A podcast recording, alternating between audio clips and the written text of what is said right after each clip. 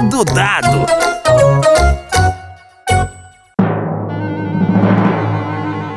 Oh, oh Luísa! Oh, não acredito! Não pode ser!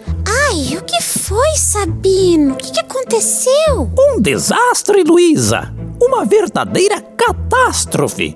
Sabe aquela prova de matemática?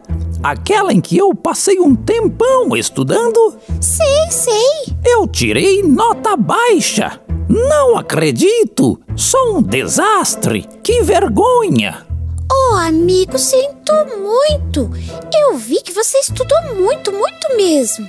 Mas calma aí, respira fundo, fica calmo. Ah, o que todos vão pensar de mim? E os professores? Que coisa mais terrível! Eu acho que até já sei o que eles vão pensar. O que, Luísa? Eles vão pensar que você é humano.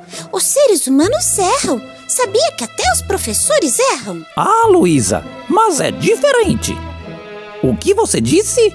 Os professores também erram? Ah, vai me dizer que você não sabia disso, Sabino. É claro que erram. Todo mundo erra, é normal. Por mais que seja muito frustrante, decepcionante pra gente, acontece. Olha, até que você tem razão, Luísa. Às vezes eu sinto como se fosse desapontar todo mundo.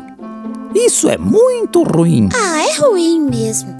Mas quem gosta da gente de verdade não muda por causa de uma nota baixa. Tem razão.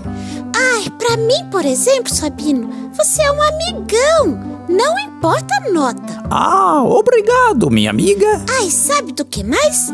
Meu pai sempre diz que a gente precisa lidar com os nossos erros de forma saudável. E como será que a gente faz isso? Ai, eu não sei. Ah, essa resposta eu sei, Luísa. Precisamos aprender com eles. Eu, por exemplo, aprendi que não adianta estudar até tarde para garantir uma boa nota, mas é preciso estudar nos horários certos e dormir bem para estar bem descansado e fazer uma boa prova. É isso mesmo, Sabino. É assim que se fala. Muito obrigado por essa conversa, querida amiga. Você me ajudou muito.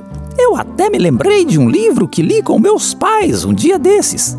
Ele falava sobre inteligência emocional, ou seja, a capacidade de agir de forma certa quando sentimos raiva, alegria ou medo, por exemplo.